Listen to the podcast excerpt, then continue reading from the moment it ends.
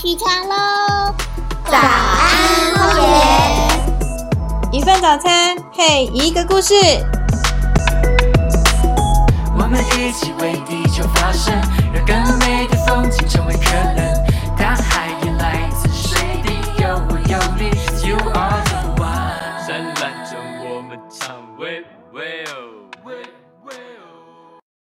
到不了的地方是远方，回不去的地方是故乡，最思念的人是自己。各位伙伴早安，我是南区亲子团嘉一团九层塔承接嘉义一基培训团团长的职务。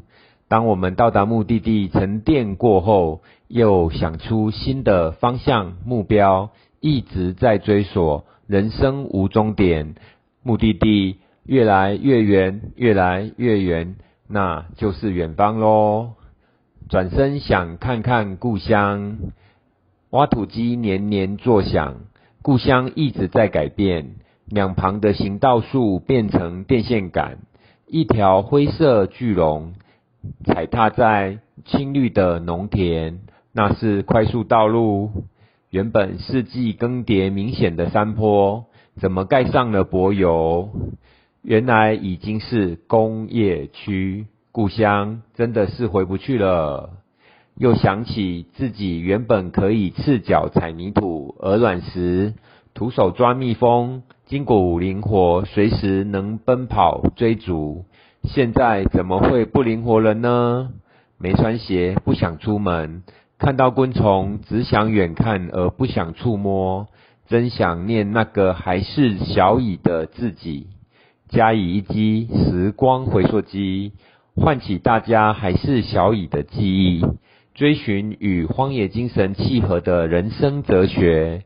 我们请到二位导演员，与我们分享各自还是小乙时与荒野精神相契合的人生经验。第一位是加一团热心体贴的导演员抹香鲸，欢迎。各位伙伴早安，我是南区亲子团加一团抹香鲸。大多数我们这一辈所生活的年代都是父权主义居多，所以我们用跟爸爸妈妈相处的经验用在和我们自己的小孩互动上面，呃，总是用比较严厉而去而循规蹈矩的方式教导我们的小孩。想当初在刚加入亲子团的时候。那时候小朋友还是小姨，刚开始搞不清楚到底荒野到底在玩什么啊？怎么玩？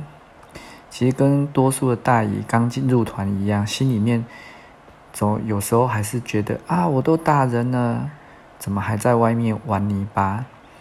后来其实经过了几次的团集会，也渐渐被这里的氛围感染，就抱着反正既然都来了。就跟大家一起吧。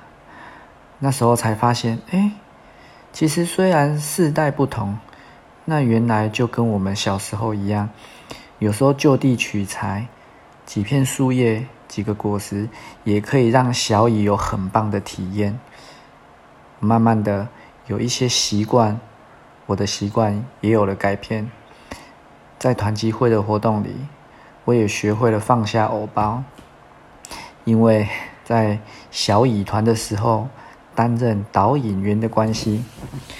有一年，我们团里来了一个相当有趣、有主见小小乙，刚好是我们这一队，他就他叫做森染。每一次他如果来参加团集会，我都会主动去跟他打招呼：“嗨，森染，你来啦，好久不见呢。”他也会很大方的回应我，跟我说：“哎，Hello，抹香鲸。”而在每一次的活动当中，他都非常的主动表达他自己的想法和意见，非常的有趣。也因为这样子，团集会的气氛通常都是很快乐的。那每一次我回到家，我儿子总是会说：“哦，爸爸，啊，你跟其他小朋友怎么都这么好？你都不会凶他们啊？怎么跟我们都这么严肃？”不过呢，其实好一段时间也没有听到他们。说我还是那么严肃，也许也是因为在这里，我学到了从不同的角度跟我的孩子沟通吧。加以一击，时光回溯机，唤起大家还是小乙时的记忆，追寻荒野精神切合的人生哲学。邀请南区亲子团的全体伙伴参训加以一击。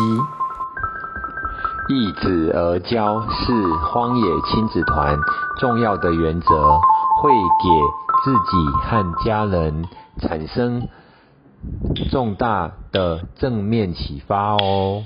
谢谢抹香鲸，欢迎现在依然活泼灵活的南山团导引员麋鹿。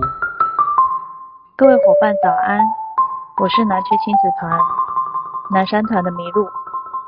我是一个很标准的都市小孩，从小在台北出生，在台北长大，其实很少有机会到野外去接触大自然。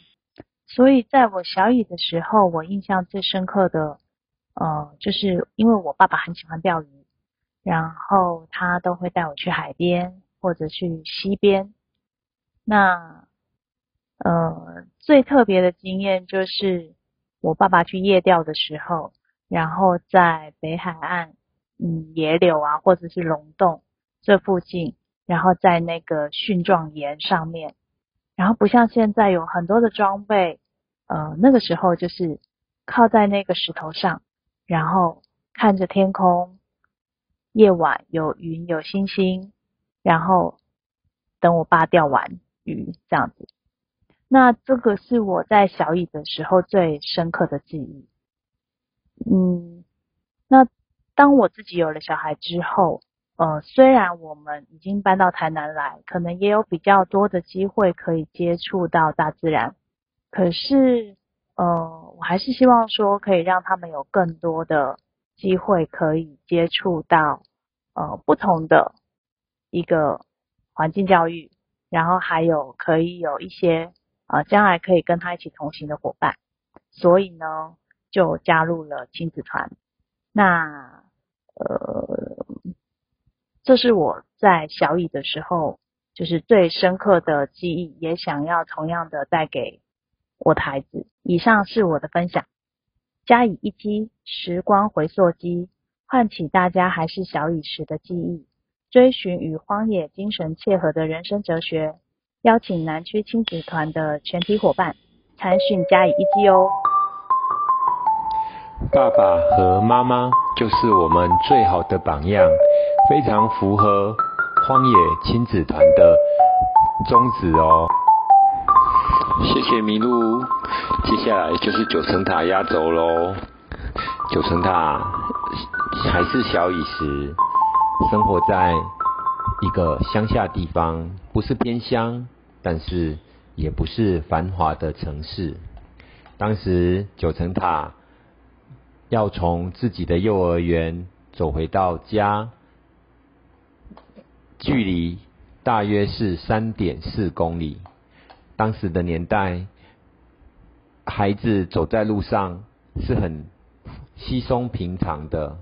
走在路这条路上，两侧两侧道道路有行道树，这些行道树是龙眼树。夏天的时候，整个龙眼树包围着路面的中间，就是形成一个绿色隧道。春天时开始开花，大约清明节后就开始结果。满满的龙眼就在头上悬吊，就好像是一个龙眼灯笼隧道。龙眼过熟之后，就会掉在地上，地上铺满了龙眼的地毯，可以踩踏在上面。遇到绿苍蝇、绿头苍蝇，我们也不会觉得怎么样，好像绿头苍蝇就是我们的朋友。这条三点四公里的路上。还蛮轻松愉快。平常妈妈会骑脚踏车出来接九层塔，因为妈妈还有另外一件事情要进行。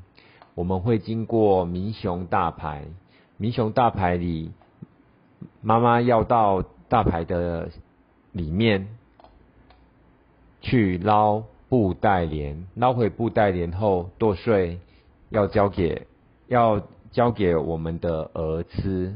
当时普通的人家自己养鹅，就把布袋莲剁碎之后，当做饲料喂给鹅吃。这段有趣的、有趣的、美丽的画面，好像是一幅图画。那大概是在大学时，很久之后回到家乡，这个地方到哪里去了呢？原本的行道树被砍掉了，道路拓宽成四四线大道。车子变多了，路上的孩子也没有了。大排因为野溪水泥化，整个大排的水量就降低了，布袋莲也找不到了。最后又过了一段期间，九恩塔想要去找这条路。结果这条路也没有了，怎么会没有了呢？路怎么会在我们的眼前消失了呢？原来路真的消失了。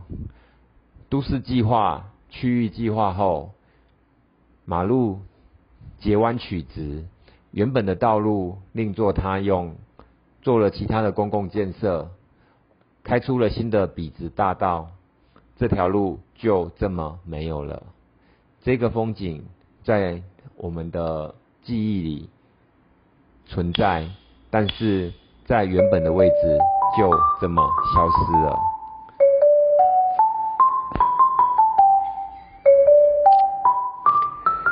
加以一击时光回溯机，唤起大家还是小乙的记忆，追寻与荒野精神契合的人生哲学。邀请南区亲子团的全体伙伴参训加以一击，培训时间：一一二年三月四日、五日；一一二年三月十八日、十九日。一起行动，也宁愿失去机会我们一起为地球发声，让更美的风景成为可能。大海也来自水滴。有我有你，You are the one。灿烂着我们唱，喂喂哦。